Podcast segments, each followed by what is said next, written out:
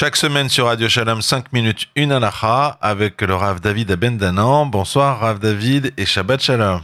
Bonsoir Bernard, Shabbat Shalom. Shabbat Shalom. Alors on va rester collé à notre paracha de cette semaine puisque euh, vous allez nous parler de la conversion. Pourquoi est-ce que c'est lié à tout ce qu'on vient de dire? Parce que Avram était un homme qui était connu pour faire énormément de, de conversions, qui a ramené énormément de gens euh, à la foi juive. Ça serait intéressant d'avoir quelle était cette foi juive, mais là c'est un autre débat, à tel point que, parce qu'il n'y a pas eu encore la Torah, c'est pour ça que je dis ça, il n'y a pas eu encore Moïse, mais euh, c'est tellement vrai ce que je viens de dire, même si je parle sous votre contrôle, que euh, aujourd'hui les convertis sont considérés comme les fils d'Avram, ils sont Ben Avram.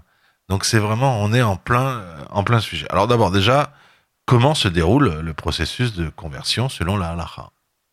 Vous avez tout à fait raison Bernard, les convertis aujourd'hui sont considérés comme Ben Avram Avinu, au point que sur L'actuva de quelqu'un qui s'est converti, on ne peut pas écrire le nom du papa, puisque lorsque quelqu'un se convertit, Ger Shenit Gayer, Ketinok Shinolad Dame, un converti est considéré comme un nouveau-né, eh bien on écrit effectivement Ben Avraham Avin. Alors, votre question qui était comment se passe aujourd'hui la conversion, en fait, il faut savoir tout d'abord que la conversion, c'est un processus qui fait appel au changement de la nature de l'être humain. C'est-à-dire que la Torah conçoit qu'un être humain peut changer sa nature, peut évoluer et peut arriver à une situation différente de celle dans laquelle il est né. Euh, lorsque quelqu'un vient pour se convertir, la halakha nous demande d'avoir un processus envers lui en même temps euh, accueillant, mais en même temps un petit peu dissuasif pour lui montrer qu'il ne s'agit pas d'une opération facile et surtout pour arriver à voir est-ce qu'il s'agit vraiment d'une décision qui va être pérenne, durable dans le temps? Il y a des questions à lui poser. On lui demande pourquoi veux-tu te convertir? Est-ce que tu sais que tu vas rentrer dans un peuple qui est sujet à beaucoup de discrimination, qui est sujet à beaucoup d'antisémitisme?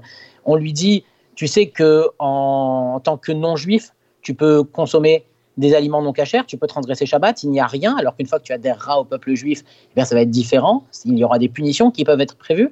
On lui dit aussi qu'un non-juif qui respecte les mitzvot, les sept lois noachides, eh bien, est considéré comme un tzaddik gamour, qu'il y a chez les goïms des tzaddikim.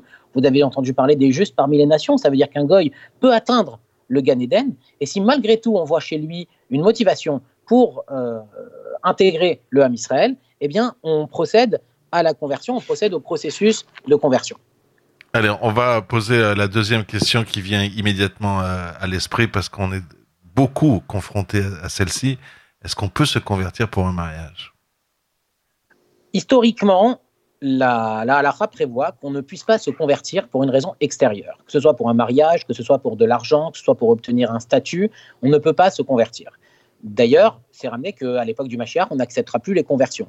Qu'à l'époque de David, Amelech et de Shlomo, quand le peuple juif était dans sa splendeur, dans sa magnificence, eh bien, normalement, il ne fallait pas accepter les conversions et que certains batédinim acceptaient les conversions et les chachamim voyaient ça d'un très mauvais œil.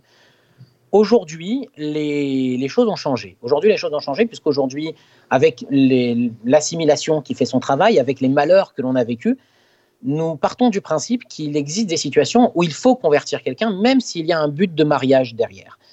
En revanche, les Chachamim ont fixé à ce que le processus de conversion soit un processus qui soit différent de celui d'avant. Alariquement, la conversion, c'est relativement simple. On lui pose les questions que je vous ai dit, et puis après, la personne, si c'est un homme, il y a la Brit Mila, si c'est une femme, donc il n'y a pas cette étape. Et ensuite, la personne se trempe au mikvé en acceptant l'intégralité des mitzvot. C'est un processus qui peut durer, allez, quelques heures. Mais aujourd'hui, puisque nous acceptons justement des guérims, des convertis, même lorsqu'il y a des motivations qui avant ne permettaient pas de les accepter, puisque les chachamim voient ça d'un mauvais œil, et qu'aujourd'hui on accepte, pour les raisons qui sont la situation comme elle est aujourd'hui, eh bien, les rabbinim de notre génération ont fixé à ce qu'il y ait un délai, à ce que ce soit plus long. Et c'est pour ça qu'aujourd'hui, une conversion dure en moyenne un an. C'est la durée durant, pendant laquelle on peut arriver à cerner la personne pour voir est-ce que effectivement la motivation est réelle, est-ce que effectivement ce n'est pas qu'un effet de mode chez elle.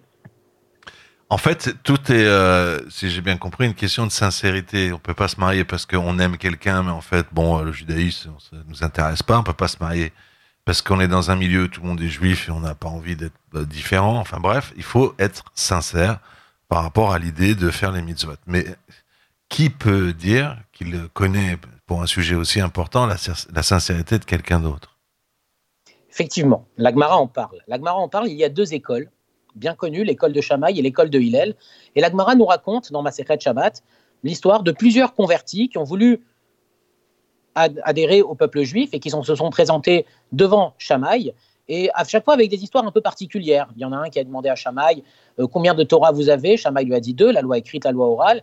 Et ce converti lui a dit moi je n'accepte que la loi écrite. Shamaï l'a renvoyé. Et puis il y a d'autres histoires comme ça dans la Gemara, trois histoires pour être précise et pour être précis. Et puis c'est la Gemara raconte que ces mêmes personnes sont parties chez Hillel, qui les a convertis, et puis qu'un jour ces trois personnes se sont rencontrées et qu'ils ont dit s'il n'y avait que la dureté de l'école de Shamaï, eh bien aujourd'hui nous n'aurions pas pu adhérer à ce peuple. Il est évident que Shamaï avait ses raisons de ne pas les accepter, mais que Beth Hillel, donc Hillel, la maison de Hillel, a vu chez ces personnes derrière une sincérité, a vu chez ces personnes une motivation qui pourrait dépasser ce qu'il était en train de dire. Il y en a même un des trois qui a dit je me convertis à condition que je puisse devenir Cohen Gadol. Or, vous savez bien que la Keuna, c'est quelque chose, c'est familial, on ne peut pas devenir Cohen.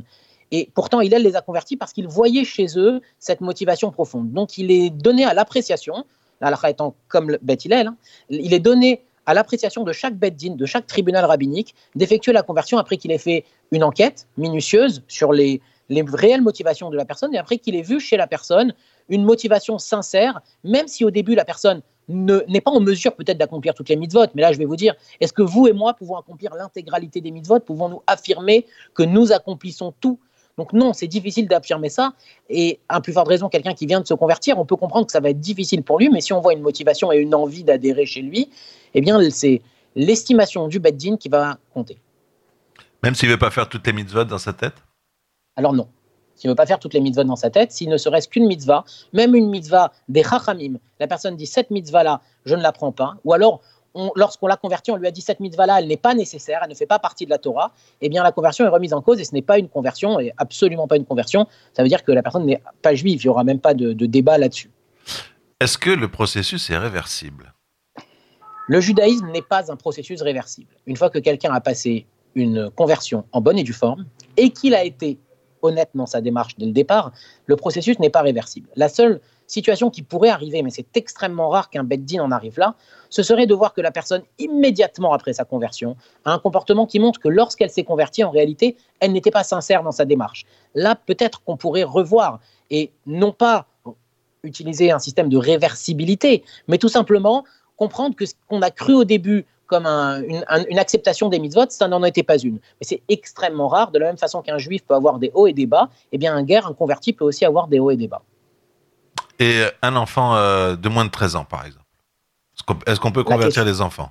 La question se pose lorsque des parents se convertissent, des familles se convertissent et qu'ils ont des enfants de moins de la bar mitzvah. Vous savez, quelqu'un qui a moins que la bar mitzvah, alariquement, il n'est pas bardat. Ça veut dire qu'il n'est pas en mesure de décider quoi que ce soit de sérieux et encore plus une décision aussi sérieuse que la conversion. Vous connaissez forcément le principe de Zachin et Adam chez l'Obefanav, Bernard. on peut donner à quelqu'un un mérite, même s'il n'est pas présent. Et donc, je considère que ce Katan, ce jeune, bien qu'il ne soit alariquement pas présent, puisqu'il n'a pas encore son sérel, il n'a pas encore son intelligence pour affirmer son choix, eh bien le faire adhérer au peuple juif, c'est un zrout, c'est un mérite que je lui donne. Donc je peux convertir un enfant, on en parle encore une fois, dans une situation où les parents effectueraient une démarche de conversion, on peut effectuer en même temps la démarche de conversion et convertir les enfants. Cependant, à l'âge de 13 ans, ou à l'âge de 12 ans pour une fille, il a la possibilité de revenir dessus, de dire le cadeau que vous m'avez fait d'adhérer à ce peuple, je n'en veux pas. Si à l'âge de 13 ans ou pour une fille à l'âge de 12 ans, l'enfant qui devient adulte n'a pas montré son souhait à ne pas adhérer au Ham Israël, il devient juif à 100%, avec encore une fois un processus qui n'est pas réversible. Chaque semaine avec vous, Rav David Abendenan, 5 minutes, une halakha, et on a parlé ce soir euh, de la conversion. Je vous remercie. Shabbat Shalom. Shabbat Shalom Bernard. Voilà, cette émission est à présent euh, terminée. Excellente soirée à tous. C'est mon tour de vous dire euh, Shavuot